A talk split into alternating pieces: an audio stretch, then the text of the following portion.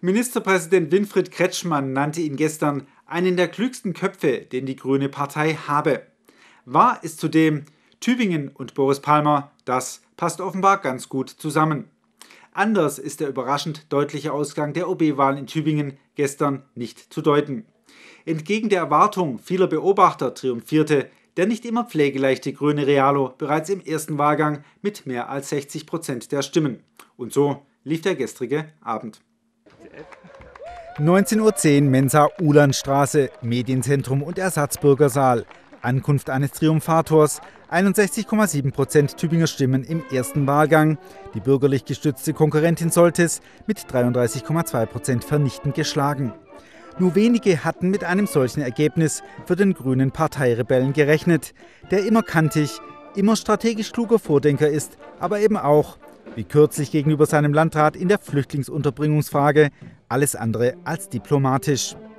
Für den 42-jährigen Realo, dem seine eigene Partei den Einzug in den Parteirat verweigerte, weil er zuvor unter anderem gegen das grüne Steuererhöhungskonzept im Bundestagswahlkampf zu Felde zog, stand bei der OB-Wahl fast alles auf dem Spiel. Jetzt kann sich bei Palmer sichtbar die Spannung entladen und zugleich sieht er sich in seinem ureigensten, oft kritisierten Kurs bestätigt. Das Programm, das ich hier vorgelegt habe, war der ökologisch-soziale Aufschwung. Gewählt wurde eine ökologisch-soziale Wohlstandspolitik. Das können wir in Tübingen zeigen, dass es funktioniert, die Wirtschaft nach vorne zu bringen, ohne die Umwelt zu zerstören und dabei die soziale Infrastruktur weiter aufzubauen. Und dieses Programm, das hat eine breite gesellschaftliche Mehrheit. Das sieht man heute Abend und dafür werde ich die nächsten acht Jahre arbeiten. Warum ist Boris Palmer für die Grüne Partei wichtig? Ich meine, die hat ihn ja ein bisschen stiefmütterlich erstmal abseits geschoben. Ach, das sehe ich gar nicht so. Äh, wir sind eine Partei mit ganz vielen unterschiedlichen Gesichtern, unterschiedlichen Richtungen. Und wenn man stark sein will, braucht man unterschiedliche Flügel, unterschiedliche Persönlichkeiten. Und Boris Palmer ist eine starke grüne Persönlichkeit und die brauchen wir in der Partei. Der ökonomisch-soziale Aufschwung, den Palmer für sich beansprucht, lässt sich in Zahlen fassen. 5000 neue Arbeitsplätze, 5000 neue Wohnungen, 15 Prozent mehr Wirtschaftskraft, Verdreifachung der Gewerbesteuer. Die Stadt ist schuldenfrei, trotz umfangreicher Sanierungen. Und dank der Klimaschutzkampagne Tübingen macht blau 18 Prozent weniger pro Kopf CO2. Fast unmöglich da zu stolpern, könnte man meinen. Aber Palmer kann auch, wie bei der Flüchtlingsunterbringungsfrage, harsche, scharfe Töne. Eine Chance witterten hier die bürgerlichen Parteien vergeblich. Damit habe ich nicht gerechnet.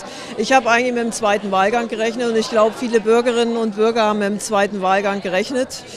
Jetzt ist aber so, die Bürger haben so entschieden und das akzeptiere ich natürlich selbstverständlich. Ich habe ja immer gesagt, Wahl ist Wahl, Demokratie ist Demokratie und es ist der Wille von 20.000, 21.000 Bürgerinnen und Bürgern Tübings und Insofern kann ich der Stadt nur alles, alles Gute wünschen und äh, ich habe auch Boris Palmer gratuliert.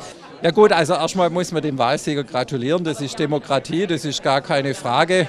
Äh, und ich hoffe doch auch, dass er im einen oder anderen Punkt so ein bisschen zum Nachdenken kommt. Manche Aktionen der letzten Wochen waren sicher alles andere als glücklich. Und ich glaube, es ist wichtig, so wie es ihm der Ministerpräsident geraten hat, ein Oberbürgermeister muss integrieren und nicht polarisieren. Indessen, Palmer sieht sich durch die Wahl im Grundsatz bestätigt. Er wolle zwar milder werden, aber in Sachfragen authentisch und bei Bedarf auch kantig bleiben. Zudem auch künftig mit Blick über Tübingen hinaus. Wenn ich der Auffassung bin, dass auf meinem Schreibtisch etwas ist, das auch die Bundespolitik interessieren könnte, weil es nicht funktioniert, dann werde ich das sagen.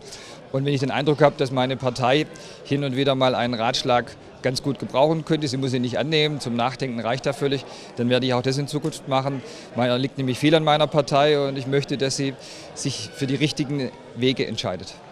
Mit Tübingen als Modellkommune und Mikrokosmos will Palmer indessen sein Grundkonzept mit neuen Ideen fortsetzen, das sich um den Ausgleich scheinbar unvereinbarer Gegensätze zwischen wirtschaftlichem Wachstum, sozialem Ausgleich und den Ansprüchen der Ökologie bemüht.